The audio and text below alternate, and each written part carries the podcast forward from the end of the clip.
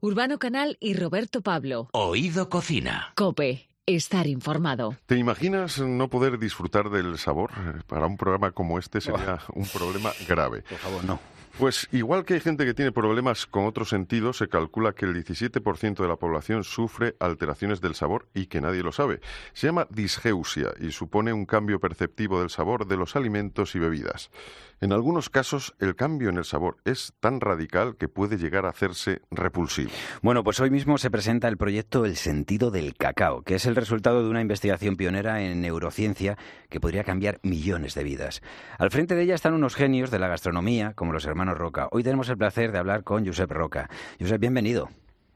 Hola, buenas. ¿Qué tal? Oye, ¿qué tiene el chocolate para poder ayudar a las personas que padecen este trastorno del gusto? Probablemente el chocolate es algo que tenemos reflejado en nuestra memoria, en sensaciones de bienestar y que nos ha acompañado durante toda la vida, ¿no? Uh, ¿Quién no recuerda de ese pequeño, pues un, premio con, con sabor a chocolate, ¿no? Y en definitiva también una sensación de que puede ser algo muy vinculado a nuestro último gusto, ¿no? Por supuesto. ¿Por qué motivo se puede perder el sentido del gusto? Porque creo que hay distintas razones, ¿no? Bien, la verdad es que es una enfermedad en la que tenemos poca información, pero que, que de la misma manera que también la anosmia, ¿no? De, de, de perder el olfato, uh, son algunos de los sentidos uh, realmente más uh, duros de, de, convivir sin ellos, ¿no? y además tenemos la sensación de que podemos hablar de un ciego y de un sordo, ¿no? Pero no de un anósmico, ¿no? Por ejemplo, ¿no? Sí. ¿Cómo estimula de nuevo el sentido perdido? Bien, la verdad es que hemos estado haciendo un trabajo, en este caso, con especialistas en canales sensoriales, en percepción sensorial, con especialistas en neurociencia, uh, para poder investigar y buscar y, y, evidentemente también pues entrevistarnos con personas que han perdido esa noción del gusto y, y buscar indagar en cada uno de ellos, en hacer un viaje retrospectivo hacia su memoria y también haciendo como umbrales de percepción de unos chocolates en los que encontraban más ácido, menos ácido, más dulce, más salado, más amargo, con más o menos intensidad. Y a partir de ahí pues Jordi uh, ha ido preparando para personas muy concretas que hemos podido estudiar y trabajar con ellas que tienen esas uh, deficiencias, en este caso sobre la idea del, olor y del sabor, uh, postres adecuados a ellos uh -huh. llegar a que consigan a reencontrar su gusto, ¿no? Y en algunos casos hemos tenido la suerte de que por algunos momentos se haya conseguido, ¿no? Y esto es algo muy muy especial y sobre todo muy emotivo para las personas que, que lo han sentido. O sea, que tú has estado delante cuando Jordi ha, hecho, ha preparado una receta de, con, basada en el cacao, en el chocolate, y esa persona que tiene perdido ese sentido del gusto ha, ha notado que algo, ¿no? ¿Cómo, ¿Qué se nota en sus caras?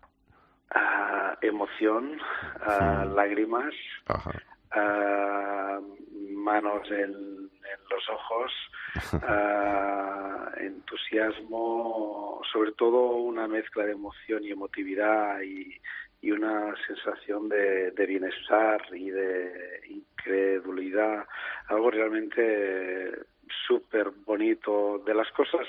Jordi ha hecho cosas maravillosas, pero siempre vinculadas al sentido del humor, a la magia, al divertimento, a la transgresión, pero curar, ayudar, hacer revivir un sabor y acercar desde el cariño, desde el dar, desde su talento, acercar a una posibilidad de, de revivir algo que estaba ahí fijado en su memoria y que a través del gusto se vuelve a recuperar es algo realmente uh, muy especial que, que hace que este proyecto sea que, que, haya valido la pena todo el trabajo que hay previo, ¿no? De investigación y de experiencia. Porque lo decimos muchas veces, además, eh, en Oído Cocina, en este programa, que, que, esto es una necesidad comer, pero también eh, es un placer, y entre esos placeres está el recuerdo que nos transmiten, ¿no? Pues eh, los sabores, los aromas, los olores.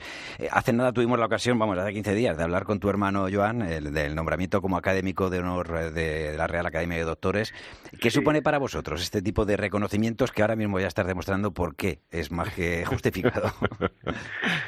Bien, el, el reconocimiento de, la Real Academia de Doctores es un agradecimiento que creo que va a, toda, a todo el colectivo de cocineros. ¿no? Yo creo que se va más allá de los tres hermanos, que tiene que ver también con un diálogo que ha establecido la cocina con la ciencia, con la filosofía, con, con otros aspectos eh, vinculados al conocimiento y que también corresponde a una nueva realidad en la que la sociedad quiere vivir la gastronomía de una manera especial. ¿no?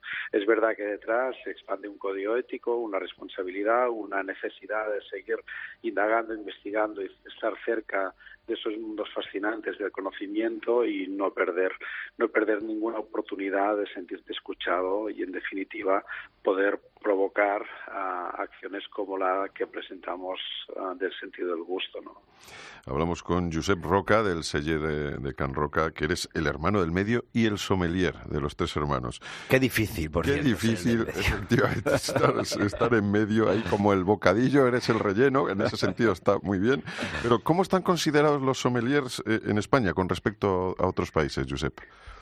Pues bien, la verdad es que muy bien. Yo creo que ha ido en una relación vinculada al crecimiento de la cultura del vino, a la calidad de los vinos españoles y, al, y a la progresión de la vanguardia de la restauración. ¿no? Los restaurantes de España son de los más visitados y de más interés en el mundo y evidentemente esto también hace que haya un peso importante de los sommeliers en esos restaurantes, ¿no? de manera que nosotros nos sentimos embajadores de los vinos de España en el mundo, podemos ser esos prescriptores y desde los restaurantes pues también poder ofrecer un concepto de vanguardia, de evolución o de revolución en la sala que ya está, está ahí presente y ha venido para quedarse. Claro. Haznos una recomendación de vinos para acompañar una comida especial. Sí, es, es di difícil, pero así, o sea, una, hay mucho donde elegir, ya lo sabemos, pero bueno, algo así un poquito para una, una comida así, pues que queramos un poco impresionar. A algo a, a, lo que no haya que echarle casera, para que nos guste. Hombre, y eso que a nosotros nos encanta el tinto verano. Vosotros que estáis en Madrid, yo por ejemplo, pues me iría directamente a los vinos de Sierra de Gredos, Ajá. donde hay vinos maravillosos de garnachas en terreno de granitos, granitos rosados en, en alturas a mil metros donde se mezcla esa parte de, de castaños y olivares que, y olivos que es realmente espectacular. Hay gente allí joven trabajando viñedo viejo que, que siente otra vez el peso de, de la zaga, del trabajar de, del, del mimar del subsuelo y donde se hacen vinos muy fragantes, garnachas uh, realmente eh, muy, muy eufóricas, muy cargadas de, accesibilidad, de brillante, de limpidez, de expansión aromática. Yo me iría por ahí. Uh -huh. Fíjate que con esta descripción eh, nos has hecho saborear esos vinos. Sí, o sea sí, que... totalmente. Yo estoy, estoy ya salivando y lo único, eh, pues eso, esto iría bien con cualquier tipo pues, prácticamente de plato que tú quieras poner. O sea, puedes, puede ir bien con una, una entradita de quesos y luego una, un carpaccio, unas carnes, por ahí vamos ya triunfando, ¿no?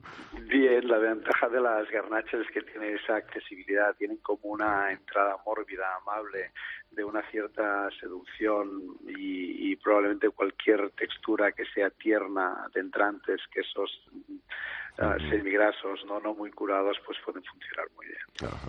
Pues Josep Roca, que muchísimas gracias, enhorabuena por eh, las condecoraciones que vais adquiriendo en el currículum, que son más que merecidas, especialmente también agradeceros que estéis siempre pendientes, pues por ejemplo, como eh, con esta con este nuevo proyecto en el que la gente que pues que por lo que sea, ¿no? ha perdido el gusto o, o ha nacido sin él, que hay gente. Yo conocí a una persona, fíjate, no es que hablabas antes que no tenía olfato uh -huh. y por ejemplo, su pareja siempre me decía que una de las cosas dice dice aparte de todo lo que ella pues no puede descifrar o descubrir, ¿no? de, de lo que hay, por ejemplo, los alimentos, decía, claro, dice, yo no le puedo regalar una, un perfume, por ejemplo. No, dice, fíjate, cosa más sencilla, ¿no? O sea, ya, o, o, no sabe cuál es mi olor o los olores de los sitios, ¿no? O sea que... Josep, un abrazo y muchas gracias. Gracias. Un abrazo un fuerte. Abrazo. Gracias, hasta luego.